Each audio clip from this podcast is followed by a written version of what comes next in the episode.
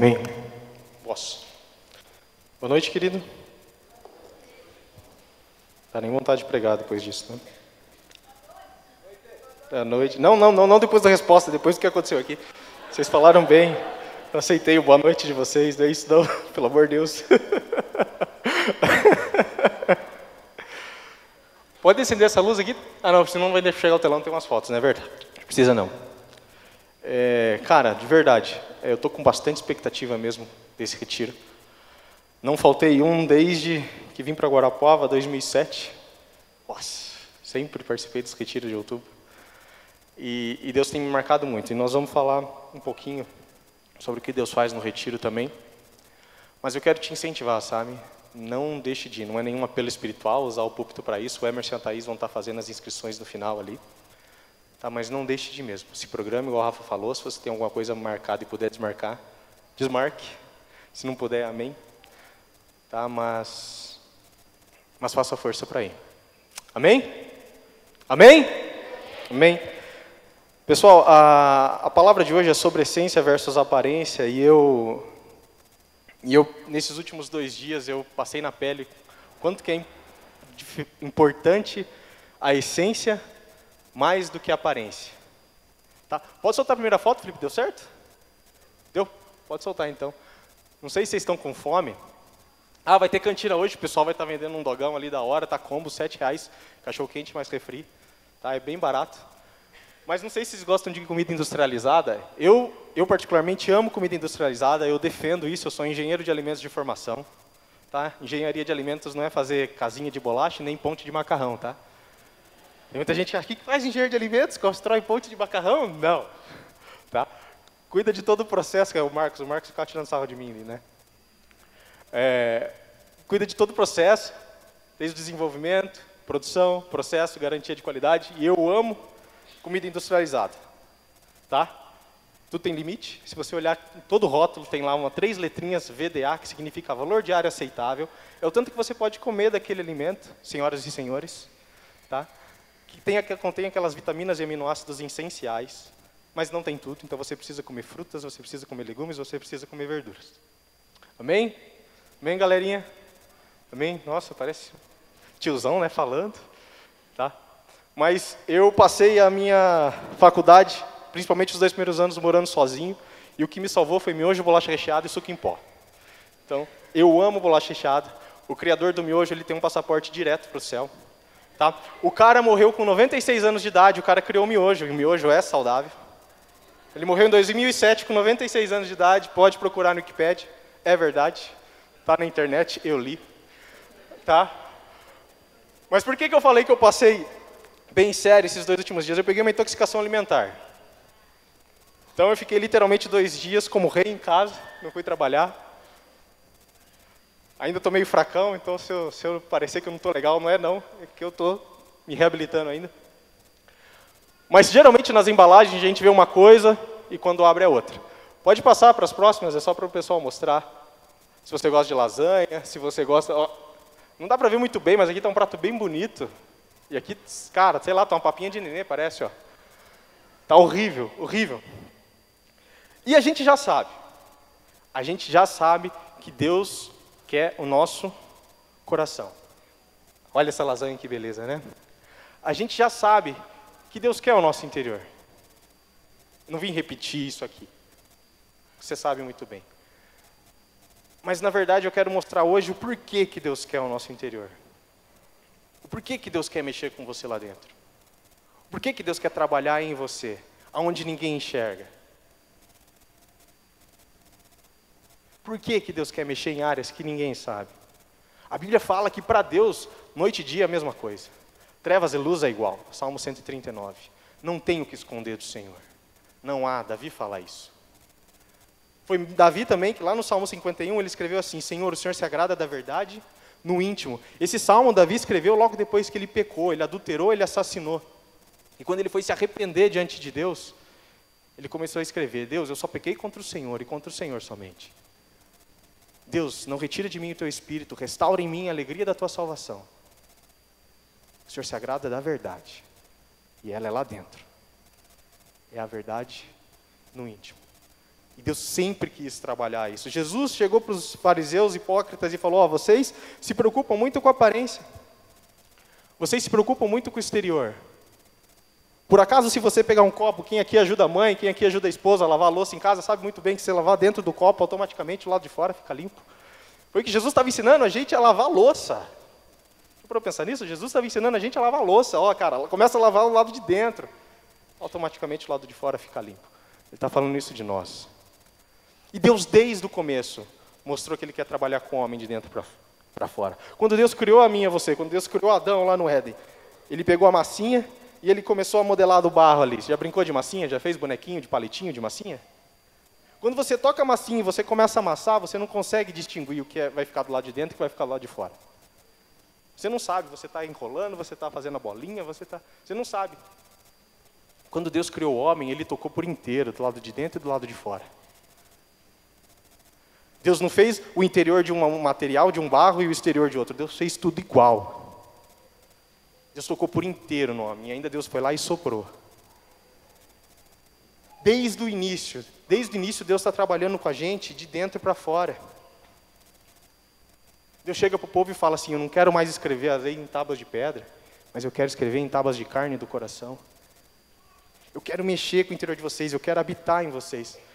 A Bíblia fala lá em 1 Coríntios, capítulo 4, versículo 5, que a, o Senhor Jesus vai vir e ele vai julgar a gente pela nossa intenção pela intenção do nosso coração. E cada um vai receber dele o louvor merecido. Não só por aquilo que fez, mas o porquê fez e como fez. Esse é Deus. Sabe, gente, e toda vez que a gente começa a falar assim, Deus me conhece por inteiro, eu já contei isso aqui algumas vezes, mas foi no culto de jovens, então os adolescentes estão aí.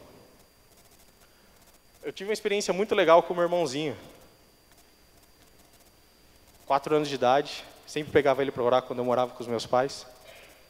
E daí ele direto fazia aquela oraçãozinha básica, né? Papai do céu, obrigado pelo dia, pelo papai, pela mamãe, pelo meu irmão, pela minha irmã, em nome de Jesus, amém.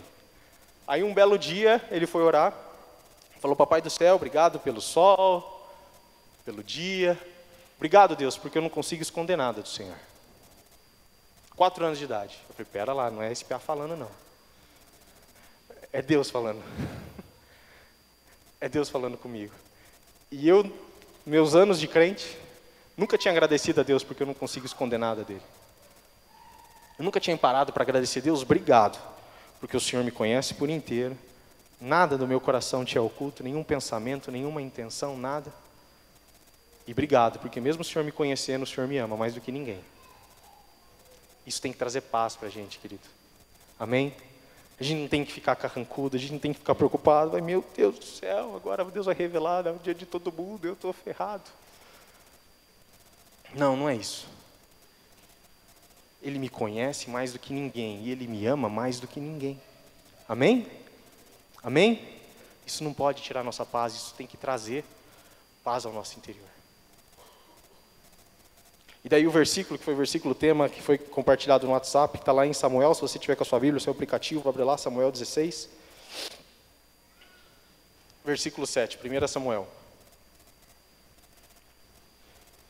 Fala assim: Porém o Senhor disse a Samuel: Não atentes para a sua aparência, nem para a altura, porque eu rejeitei. Porque o Senhor não vê como o homem vê. O homem vê o exterior, porém o Senhor vê o porém o Senhor vê o. Gente, vocês estão comigo aqui? Porém o Senhor vê o. Aleluia. Vamos lá, gente, vamos lá. Deus vê o coração. Agora, antes de eu continuar, deixa eu te contar o currículo de Samuel. Deixa eu te contar a história de Samuel. O nome da mãe de Samuel era Ana, o nome do pai dele é Eucana. Ana não podia ter filho. E Ana ia todo ano para Jerusalém e ela chorava diante de Deus porque queria um filho, ela era estéril. Certo ano, ela está lá orando, o sacerdote ali olha para ela, acho que a mulher está embriagada de tanto que ela chora e ora, mas não saía som nenhum, ela só mexia a boca. Daí o, o sacerdote fala para ela que Deus ia conceder o desejo do coração dela, ela volta para casa, engravida. Gera Samuel. Nasce Samuel, Na oração dela, ela prometeu que ela ia entregar o filho dela ao Senhor, por todos os dias da vida dele. E ela entrega. Depois que Samuel desmama, parece bezerro, né? Desmamou. Ela, ele entrega, ela entrega Samuel para o templo. E Samuel começa a servir. A gente não sabe mais ou menos a idade, mas estima-se que de 3, 4, 5 anos ali mais ou menos, ele começa a servir no templo. E o Piazinho era fera. O Piazinho tinha um coração bom. E a Bíblia fala que Deus chamou ele quando ele era ainda pequeno. Deus trouxe uma palavra para ele, ele tinha que entregar uma palavra muito séria para o sacerdote. E a Bíblia fala, fala que Samuel foi crescendo diante de Deus. Samuel foi o último juiz de Israel. Antigamente, antes de ter Salomão, Davi, antes de ter os reis em Israel, havia juízes que governavam o povo. Porque quando Deus libertou o povo lá do Egito, não tinha rei sobre Israel, era uma nação que tinha o governo de Deus. Só que Deus levantava figuras como autoridade, eram os juízes. E Samuel foi esse último, o último juiz de Israel. Depois Samuel foi lá e ungiu Saul e depois ungiu Davi. Só que a Bíblia fala que Samuel era um profeta um nível tão alto, tão alto, que antigamente, no Antigo Testamento, os profetas eram medidos se eles acertavam a profecia ou não. Se eles erravam uma profecia, a Bíblia fala que esse profeta ele tinha que ser apedrejado. Tão sério que era antigamente. E a gente tem que ter o temor antes de entregar algo. O Espírito Santo está sobre nós, amém? O Espírito Santo se move por meio de todos, e a Bíblia fala que ele opera em todos. Hoje nós vivemos em outro tempo, hoje nós vivemos o tempo da graça, e a gente precisa ir lá. Se Deus colocou algo no teu coração, você pode ir com zelo, orar por uma pessoa, entregar uma palavra. Mas, ser bem sincero com você, nesses meus 16 anos de crente, eu aprendi que quando Deus mostra algo para nós, o que Ele mais quer é que a gente ore antes, que a gente interceda em casa antes. Se Deus está te mostrando algo, e se você não dobrou teu joelho em casa ainda e não orou por isso, você precisa. Amém? Muitas vezes a gente acha que não, eu vou lá, eu preciso, eu preciso pegar o microfone, eu preciso ir lá e entregar as palavras, eu preciso ir lá orar com essa pessoa. Às vezes realmente Deus está pedindo isso de você. Mas na maioria das vezes, Deus está pedindo para você interceder. Amém? E a Bíblia fala que Samuel era um profeta num nível tão alto que Deus não ia deixar as palavras dele cair por terra. Um profeta ele tinha que ter muito temor em entregar uma palavra para alguém e ver aquilo se cumprir. Mas Samuel era tão próximo de Deus que Deus fala assim: nenhuma palavra desse homem eu vou deixar cair por terra. Jeremias capítulo 15, quando Deus está falando algo contra a nação de Israel, porque a nação de Israel se rebelou, Deus fala assim: nem se Moisés e Samuel intercedessem por esse povo, eu ia livrar eles. Olha o nível que Samuel tinha no coração de Deus. Olha o nível de intimidade, olha o nível de entrega que Samuel tinha. Samuel era um cara top. Samuel era um cara eu olhava assim e falava, nossa, eu preciso ser igual Samuel. Preciso crescer igual Samuel. E aí chega aqui nessa passagem, e Deus vira para ele e fala assim, Samuel, você não vê como eu vejo. Samuel, o homem vê a aparência, e eu vejo o coração. Depois que eu li essa, essa passagem e eu comecei a pensar na vida de Samuel, vou ser bem sincero, eu desisti de tentar enxergar o coração das pessoas. Eu não consigo. Eu não posso. Às vezes eu não conheço o meu. Mas sabe qual é o problema, querido? O problema não é a gente enxergar a aparência em primeiro lugar, porque Deus nos fez assim. O problema é não parar para ouvir Deus falar o que é mais importante. O problema é não parar para ouvir Deus falar, ei, cara, o que mais importa é o coração. Ei, ei, você está olhando a aparência? Você pega o Instagram dele, chega para suas amigas e fala: Olha que gatinho. Olha, meu Deus, ele é muito fofo. Não tem problema isso. Não tem problema mesmo. Sabe qual que é o problema? O problema é você não parar para ouvir o coração. Problema é você não, não parar para Deus falar assim: Ei, tem coisa mais importante que aparência. Cara, você pode se vislumbrar para aquela menina que ela, cada selfie ela faz uma pose diferente, ela usa 5 mil tipos de filtro no Instagram. E você pode se apaixonar por ela. Não tem problema. O problema é você não parar para ouvir Deus. Problema é você não parar para Deus falar assim: ei, cara, legal, você gostou? Te interessou? Mas tem coisa mais importante que a aparência. Deixa eu te contar um segredo. Ninguém casa com quem acha feio. Ninguém casa. Ninguém casa com quem acha feio. Uma vez eu estava na faculdade ainda, aí a menina chegou, a gente estava na rodinha conversando, ela, ai, meu namorado, ele é tão gente boa, mas ele é feinho, mas ele é tão bom comigo. Eu falei, ixi, você não gosta dele. Você não gosta dele. Ah, da onde você está gorando meu namoro? Falei, você não gosta dele, tá? Você está se enganando. Um mês depois ela terminou o namoro. Tá, ninguém, ninguém casa com quem acha feio. Deus nos fez assim. Tá? A, a, beleza, a aparência, ela é importante. Eu enxerguei a Érica, fui numa vigília. Na verdade, numa reunião de oração. A Érica está aí? Já foi? Está lá? Amor, vou deixar você com um pouquinho de vergonha, mas tudo bem. E quando eu vi aquela menininha, 10 anos atrás, linda, olhinho cor de mel, cara, eu me apaixonei. Me apaixonei. Mas eu falei, eu preciso orar. Eu preciso orar. Primeiro, para Deus sondar o meu coração. Depois, eu preciso procurar o que é mais importante. E eu vou ser bem sincero, eu achei. Eu achei. Por isso que eu casei. Amém? Tá. Tá bom, gente, não tem problema nenhum você enxergar a aparência em primeiro lugar. Na verdade, nós somos assim, Deus nos fez assim. É isso que eu quero trazer aqui hoje. Deus não chegou para Samuel e falou assim: Samuel, o homem mal vê a aparência. Samuel, o homem carnal vê a aparência. Deus falou: Samuel, o homem vê a aparência. O homem. Desde que Adão caiu, não, não tinha distinção, mas depois que Adão caiu, ele tentou cobrir a aparência dele, porque ele teve vergonha, porque ele pecou. Desde ali, a gente enxerga a aparência. Mas a gente precisa do Espírito Santo. A Bíblia fala que ele é a voz do nosso lado, dizendo o caminho que a gente tem que seguir, dizendo aonde que a gente tem que guiar o nosso coração, dizendo o que a gente tem que fazer ou, ou deixar de fazer. É isso que a gente precisa fazer, querido. A gente precisa parar para ouvir Deus. A gente precisa parar para ouvir. Imagina se Samuel não ouvisse Deus. Imagina Samuel olhou para o irmão de Davi ali, ele abre, é o cara é bonitão, é alto, é forte, é esse cara mesmo, vou tacar óleo na cabeça dele, um dia ele é o rei. A gente ia perder Jesus, porque Jesus veio de Davi. Samuel ele julgou errado pela aparência, mas ele ouviu Deus. Amém? Amém? Estão me entendendo? Tive uma experiência, eu gosto muito de contar ela. Aprendi com ela em várias áreas. Estava conversando com um rapaz, ele veio pedir conselho, isso já fazem anos, e, e ele já estava envolvido emocionalmente com a menina. E a menina, toda bonitinha, vindo aqui na igreja, não faltava um culto, estava na célula firme, e o pior é uma benção.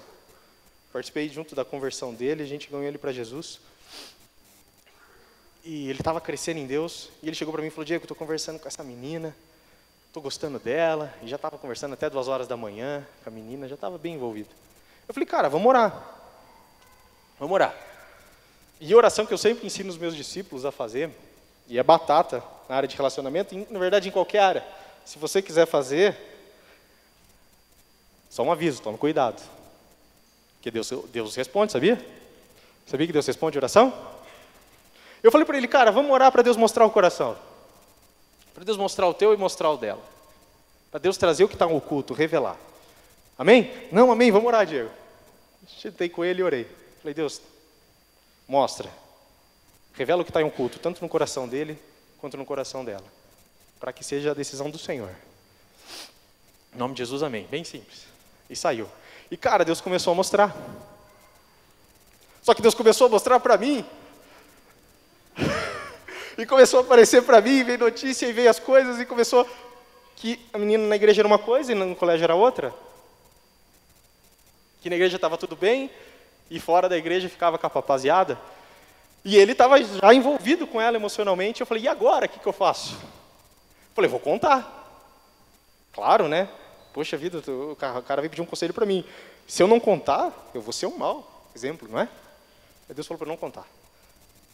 Aí eu falei, cara, da onde isso? Eu vou deixar o rapaz se quebrar, deixar o cara se arrebentar, ele está gostando da menina. Daqui a pouco ele vai começar a comprar presente, vai gastar com presente, vai gastar dinheiro com ela. Meu Deus do céu! Eu vou deixar ele fazer isso. Passou um tempo fui conversar com ele. E orando, intercedendo por ele. Falei, Deus, fala com ele. Aí, depois a gente foi conversar. Falei, e aí, cara, como é que tá com a menina? Aí ele, então, Diego, Deus mostrou para mim que não é. Aí eu por fora, na aparência, ah, cara, Deus sabe. Mas na essência, yes! Yes! Isso aí, cara! Isso aí! E até hoje, ele está no nosso meio, ele é uma benção, amo muito ele. Ele é solteiro, fazer propaganda, não adianta, né? Não vou falar quem é, claro que não. Mas o mais importante, ele ouviu Deus. Ele ouviu Deus dizendo o que vale. Ele ouviu Deus dizendo o que mais importa. Tá? A gente está num, num, num momento hoje dos influenciadores digitais. E vou ser bem sincero, eu não tenho problema nenhum com isso. Eu gosto, eu sigo muito cara legal. Tem muito cara bom. Só que tem muito cara também que que não é bom. Tá, mas por que, que não é bom, Diego? Quem é você para julgar? Você está julgando o coração? Eu falo, não, quem sou eu para julgar o coração? acabei de falar aqui. Mas tem muita coisa que é falado fora da palavra. A gente precisa crescer na palavra. A gente precisa conhecer o que Deus fala, senão a gente vai aceitar qualquer coisa. E vou mais fundo ainda. Será que se a gente conhecesse a casa desses influenciadores digitais, eles iam continuar sendo influenciadores? Você já que a gente conhecesse como ele trata a esposa, como ele trata os filhos, como ele trata a mãe, o pai, o pai, eles iam continuar sendo influenciadores? Tá? Eu amo os meus pastores, amo meus discipuladores, não é porque eles estão aqui não, eu estou puxando o saco. Amo mesmo. E sei que eu posso contar com eles, e sei que tem essência que transparece. Amém? Tome cuidado, querido. Tem muito cara bom por aí. E glória a Deus por isso que Deus tem levantado. Porque se os, bons não falarem, só vão ficar os ruins falando. Mas a gente precisa filtrar quem a gente segue, quem a gente ouve. E na dúvida, corre para a Bíblia. Corre para a Bíblia. Amém? Amém, querido? Amém mesmo? Vocês não estão bravos comigo porque eu falei dos influenciadores digitais? Vocês não estão bravos comigo que agora vocês não vão ficar mais olhando no Instagram lá, o, a história daquela menina lá? Não? Tranquilo comigo? Tranquilo, rapaziada? Beleza? Entenderam? Pode, pode olhar. Mas o que vale é o coração. Amém? A Bíblia fala, Provérbios 31, dá N características da mulher virtuosa. N. E no final ela fala assim: Vã é a formosura, enganosa é a graça. Mas a mulher que teme ao Senhor, essa será louvada. Essa será louvada. Por quê? Porque a formosura, a aparência, passa. 1 Pedro capítulo 3, versículo 3, você pode olhar isso. Pedro está dando um conselho para as mulheres, para as esposas na igreja. Ela fala assim: ó, não preocupa em mostrar a sua beleza com roupas, penteados e joias, mas procura transparecer o seu coração com um espírito bondoso e gentil. Procura transparecer, é o que Pedro está falando para as mulheres. Procure transparecer o seu coração. Por que, que Pedro está falando para as mulheres? Primeiro, porque o homem é feio de qualquer jeito. Então, daí ele está falando para a mulher: Ó, mulher, não se preocupe em mostrar a sua beleza, porque a beleza de Deus, Deus colocou na mulher. No homem, Deus colocou proteção, cobertura. O homem é feio de qualquer jeito. Mas Deus fala assim: ó, não se preocupe com a aparência, mulher, só. Mas procure transparecer o seu coração, da maneira que você trata as pessoas. E principalmente, Deus tá, é, Pedro está falando com as casadas, maneira que você trata o seu marido. É esse o conselho que a Bíblia dá. E a gente precisa acatar. Vocês estão entendendo, querido, que sempre há uma linha muito fina entre aparência e essência. Não é que Deus quer acabar com a aparência, não, nada disso. Deus quer que a gente se vista bem, que a gente se vista legal. Tá, menos com roupa do Fluminense, brincadeira, João. Essa camiseta é muito legal. Eu gosto do tricolor. Tamo junto, João. Existe uma maneira sadia de se vestir, bem, mas sadia, sem ser vulgar, sem entristecer o Espírito que é santo, que habita dentro de mim. Existe sim. A Bíblia fala sobre as filhas de Davi, as filhas do rei, e ela fala assim: assim como as filhas do rei devem se vestir. E traz umas características das roupas da época, é claro, ele não tem que usar estola sacerdotal, não tem que usar nada daqueles tipos de roupa. E a gente não está aqui também para regrar a maneira que ninguém se veste. Mas pare para ouvir Deus, até na maneira como você se veste. Pare para ouvir Deus. Se bate uma dúvida, poxa, mas essa roupa aqui, será que vai ser legal? Pare para ouvir. Lembra, o problema não é enxergar a aparência. O problema é não ouvir Deus dizendo o que realmente importa. Amém? Só que, lembra que eu falei, existe uma linha muito fina entre aparência e essência. Deus chega para os discípulos e fala assim: Eu não quero que vocês fiquem debaixo da mesa, eu não quero que vocês fiquem escondidos onde ninguém enxerga. Não tem lógica ter uma luz para esconder. Mas eu quero colocar vocês onde as pessoas possam enxergar e ser guiados por essa luz. Há algo em nós que Deus quer trabalhar, que Deus quer que apareça. Amém?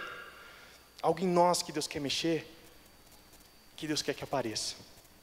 E mais do que isso, há uma essência do reino de Deus que Deus quer que a gente enxergue em todo lugar. Há algo do reino de Deus. Por isso que Jesus fala: buscai as coisas do alto. Não buscai as coisas da terra, onde a traça corrói, a ferrugem enferruja e o ladrão rouba. Buscar as coisas do alto. Há uma essência do reino de Deus, há uma essência da vontade de Deus, que mesmo eu não enxergando com esses olhos aqui, ela existe. E Deus quer abrir os olhos do nosso coração para a gente enxergar. É isso que Paulo ora, lá em Efésios capítulo 1. Iluminados os olhos do vosso coração, vocês possam enxergar qual é a esperança de Deus para vocês, qual é a vontade que Deus tem para vocês, a expectativa de Deus ao teu respeito, a expectativa de Deus para João, para Gilson, para Giovanni, expectativa de Deus para o Pedro, qual a expectativa de Deus? A gente precisa enxergar, a gente precisa conhecer. Abre a sua Bíblia, lá em 2 Reis, capítulo 6. 2 Reis, capítulo 6, versículo 15. Aqui está tá contando uma passagem de Eliseu e o servo dele. Israel estava cercada pelo império da Síria, e o rei da Síria estava bravo, porque ele achava que tinha algum traidor no, no exército dele. Porque toda a estratégia dele, Israel sabia. Toda a estratégia que ele ia lá e ele tomava, Israel sabia. Ele fala: quem está me traindo? Quem que está contando as minhas estratégias? Aí viram para ele e falam assim: não, aqui tem um profeta em Israel e esse cara sabe o que você pensa no teu íntimo. Deus mostra para ele. Deus mostra para ele o que acontece aqui, rei. Aí então o rei pega o exército dele e fala: vamos atrás desse cara então, vamos atrás desse profeta, vamos pegar ele. Aí essa passagem, lá no versículo 15 que eu falei. Tendo se levantado muito cedo o moço do homem de Deus e saído, eis que tropas, cavalos e carros haviam cercado a cidade. Então o seu moço, que é o moço do profeta, lhe disse: Ai meu senhor, que faremos? Ele respondeu: Não temas, porque mais os que são os que estão conosco do que os que estão com eles. Orou Eliseu e disse: Senhor, peço-te que lhe abra os olhos, para que veja. O Senhor abriu os olhos do moço e ele viu que o monte estava cheio de cavalos e carros de fogo em redor de Eliseu. Cara, deixa eu contemporizar isso. Quem aqui viu o Ultimato? Lembra daquela cena que o Capitão América, o Thor e o Homem de Ferro dão uma, uma surra no Thanos para mim? Aquela foi a cena mais massa, cara. Eu vibrei, eu estava na primeira fileira porque eu cheguei atrasado para comprar ingresso e só tinha a primeira fileira que eu assistia assim, ó. Cara, mas dava vontade de levantar na hora que o Capitão América pegou aquele machado e surrou o meu Deus, cara, que massa! Pensou nessa cena? Aqui foi mais massa. Aqui foi mais legal. Imagina o profeta, o servo dele apavorado. E agora o que a gente vai fazer? Vem o exército pegar nós dois, a gente nem sabe lutar, a gente não tem espada, nada. E Eliseu fala: Cara, calma. Mais são os que estão conosco do que os que estão com ele. Calma. A Bíblia fala que ele orou. Senhor, abre-lhe os olhos. Na hora que ele abriu os olhos, ele teve uma visão aberta. E ele viu carros e cavalos de fogo, cara. Cara, eu ficava tranquilo naquela hora. Eu ficava sossegado. Há um nível do reino de Deus que Ele quer nos mostrar. Às vezes, de maneira espetacular como essa, Deus pode fazer? Pode, Ele faz ainda hoje. Eu, particularmente, nunca tive, só vi testemunhos, mas peço para Deus ter. Mas já tive outras experiências. Mas a questão é: Deus, quer, Deus tem uma essência no reino dele que Ele quer te mostrar. Deus tem uma essência da vontade de Deus, do projeto de Deus para a sua vida, que Ele quer abrir os seus olhos, que Ele quer que você enxergue. Para você não ficar andando no reino de cabeça baixa, para você não ficar trombando em qualquer lugar. Deus tem algo para te mostrar. Amém, querido? Deus quer que você enxergue. Logo depois que Jesus ressuscitou, a gente já está acabando. Logo depois que Jesus ressuscitou, a Bíblia fala que havia dois, dois discípulos no caminho de Emaús. Foi a passagem que o Rodrigo e a Lari trouxeram aqui no começo. E a Bíblia fala que eles estavam andando, eles encontraram Jesus, mas não reconheceram Jesus. Começaram a conversar, e Jesus perguntou por que, que eles estavam atribulados. Isso está lá em Lucas capítulo 24. E eles começaram então a testemunhar a respeito do Messias vindouro, a respeito do homem que fez milagres, mas que foi crucificado e que eles achavam que iam salvar eles, mas até então eles estavam decepcionados porque não era o que eles esperavam. Há um historiador que diz que um daqueles homens, que a Bíblia fala que o nome era Cleopas, era tio de Jesus, irmão de José. Então, assim, era um cara que tinha que conhecer Jesus, certo? Era tio de Jesus, o cara que estava lá no batismo de Jesus, o cara estava junto lá, o cara dava presente no aniversário de Jesus. Às vezes era padrinho, foi padrinho de Jesus. Tá bom, gente? Estou brincando, não tinha padrinhamento naquela época. Mas era um cara que tinha que conhecer Jesus, mas ele não reconheceu. Ele não reconheceu Jesus. E eles começaram a conversar. Chegou no, no final do caminho, chegou na cidade de Jerusalém. Jesus ia se despedir, eles precisaram para Jesus entrar junto com eles. Isso está lá no capítulo 24, no versículo 31. 30 primeiro. 30, 31 e 32. E aconteceu que, quando estavam à mesa, Tomando ele o pão, abençoou e, tendo partido, lhes deu. Então se lhes abriram os olhos e o reconheceram, mas ele desapareceu da presença deles. E disseram ao outro: Porventura, não nos ardia o coração quando pelo caminho nos falava, quando nos expunha as Escrituras? Sabe, querido, às vezes você não está enxergando. Às vezes você não está enxergando o que Deus tem para você. Às vezes você não está conseguindo enxergar o caminho que Deus quer te trazer de volta, igual Paulinho ministrou aqui. Mas sabe o que é mais perigoso do que não enxergar? É o coração não arder. Sabe o que é mais perigoso? Ter os olhos fechados e ainda não enxergar o que Deus tem? É ter o coração gelado. A Bíblia fala que eles não conseguiram reconhecer Jesus. Mas olha como deles fala no finalzinho: porventura não nos ardia o coração quando pelo caminho nos falava? Os olhos dele abriram só no final da conversa, mas o coração deles queimou o caminho inteiro. Não tem problema se algumas coisas você não está enxergando. Não tem problema se algumas coisas você não consegue ver Deus ali. Às vezes você não consegue nem ver saída. Mas sabe o que é perigoso? É quando o coração não queima. É quando eu vou para a presença de Deus. É quando eu ouço a palavra de Deus e aquilo não faz mais diferença para mim. Aí que a gente tem que se preocupar. É que a gente tem que ligar um alerta. Tá? E por que, que eu falei do retiro no começo? Porque, cara, vou ser bem sincero com você. Quando a gente leu ali que Jesus partiu o pão, eles estavam na mesa, a Bíblia fala de lugar de relacionamento, a Bíblia fala de lugar de intimidade. E quando eles se relacionaram, os olhos deles se abriram. Retiro é um lugar de relacionamento com Deus. Tá? Não estou falando que é só retiro, pelo amor de Deus. Mas eu não consigo, vou ser bem sincero, não vou mentir, não consigo listar aqui nesses 10, 12, agora vai completar o 12 segundo, na verdade, desde 2007, tudo que Deus fez em cada retiro. Mas uma coisa eu tenho certeza, eu te falo.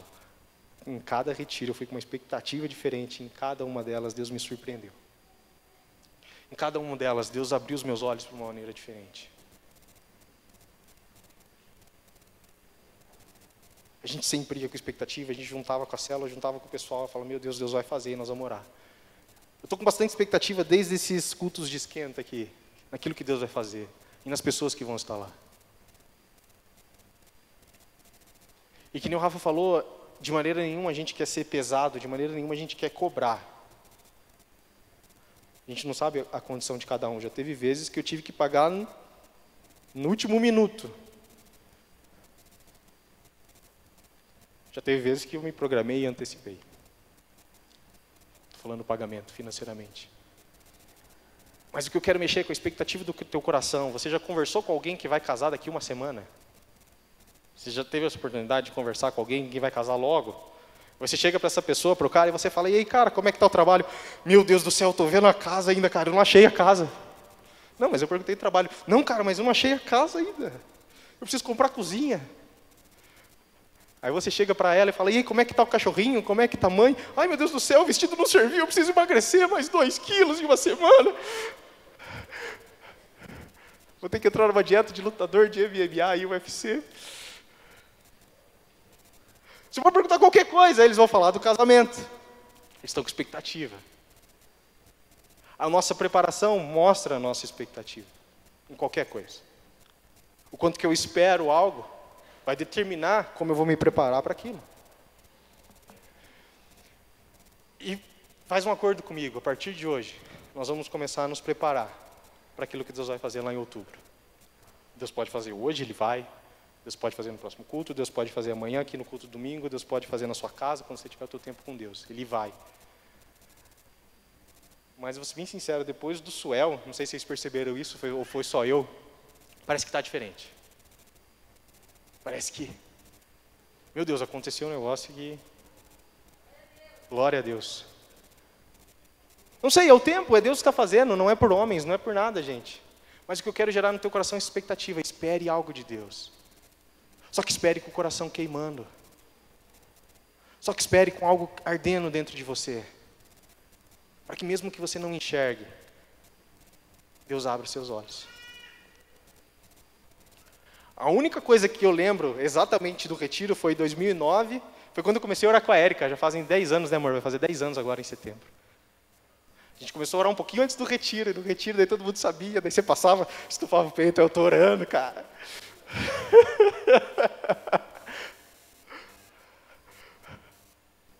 Deus faz coisas maravilhosas, gente. Quando a gente se reúne ali para buscar Deus, e a gente realmente se retira, se isola do mundo. Bendito smartphone que ainda tem, às vezes conecta a gente um pouco, mas quem desliga isso aqui experimenta mais, eu tenho certeza disso. Mas naquela época não tinha Facebook, não tinha Instagram, não tinha smartphone, então era mais legal ainda. E Deus sempre faz, querido. Deus sempre faz. Só que a gente precisa cuidar do nosso coração. E eu quero terminar, chamar o Ministério de Louvor. Quero ser bem rápido, para você identificar como é que está o teu coração. Existem duas maneiras, vou ser bem rápido, resumindo. Existem duas maneiras do nosso coração deixar de queimar. A primeira é quando a gente usa um fogo que não vem de Deus. A Bíblia fala lá em Levítico que tinham dois sacerdotes. Quando a primeira vez que Moisés erigiu o templo, eles ofereceram a Deus um sacrifício. E a Bíblia fala que Deus veio como um fogo, por isso que Hebreus fala que nosso Deus é fogo consumidor. Deus veio ali e consumiu o sacrifício, e aquele fogo era um fogo santo, e aquele fogo eles tinham que usar para tudo. Eles tinham que queimar o incenso com aquele fogo, que incenso fala das orações. Eles tinham que queimar o sacrifício que o povo trazia com aquele fogo, era o fogo de Deus. Só que a Bíblia fala que tinha dois homens, filhos de Arão, Nadab e Abiú, que eles não se importavam com isso.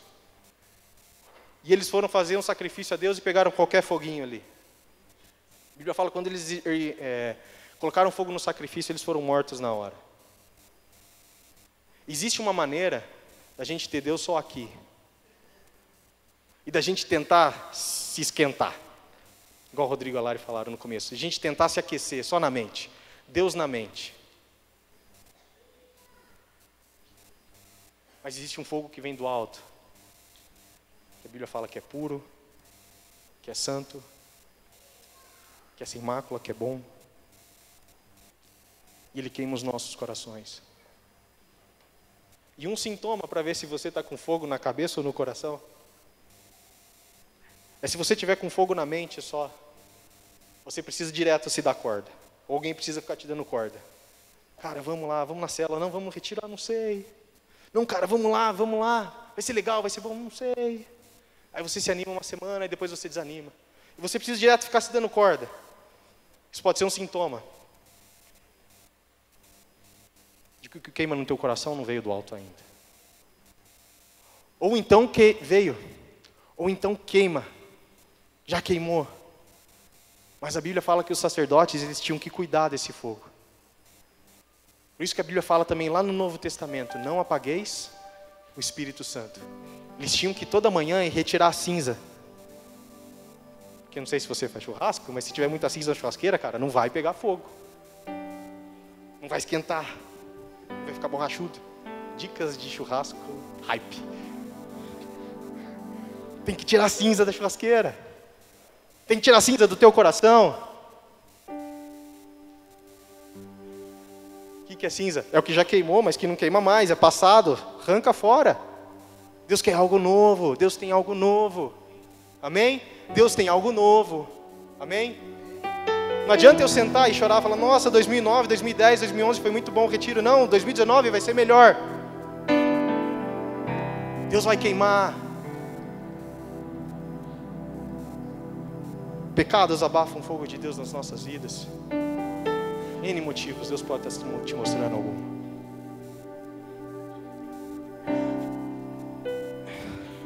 Mas o que eu quero trazer no teu coração é que você precisa do teu fogo queimando. Você precisa, nós precisamos, como esses discípulos. Às vezes não estou enxergando Jesus aqui. Não estou enxergando o que Ele tem para mim. Não estou enxergando o que Ele quer fazer na minha célula, meu Deus, minha célula não vai.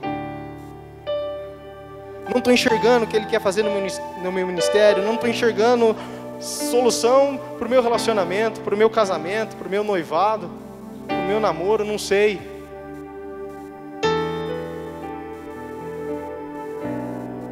Não tem problema. Mas o que não pode é teu coração parar de queimar. Porque em algum momento ele vai sentar na tua frente e vai abrir o pão. Em algum momento você vai se relacionar com Ele. Ele vai chegar até você e os seus olhos vão se abrir. Seus olhos vão se abrir. Vai chegar o momento. Cuida do teu coração. Se coloca em pé, querido. E eu quero que você seja bem sincero com você essa noite, com Deus. Queria pedir pessoal da recepção se pudesse apagar as luzes, fazendo favor.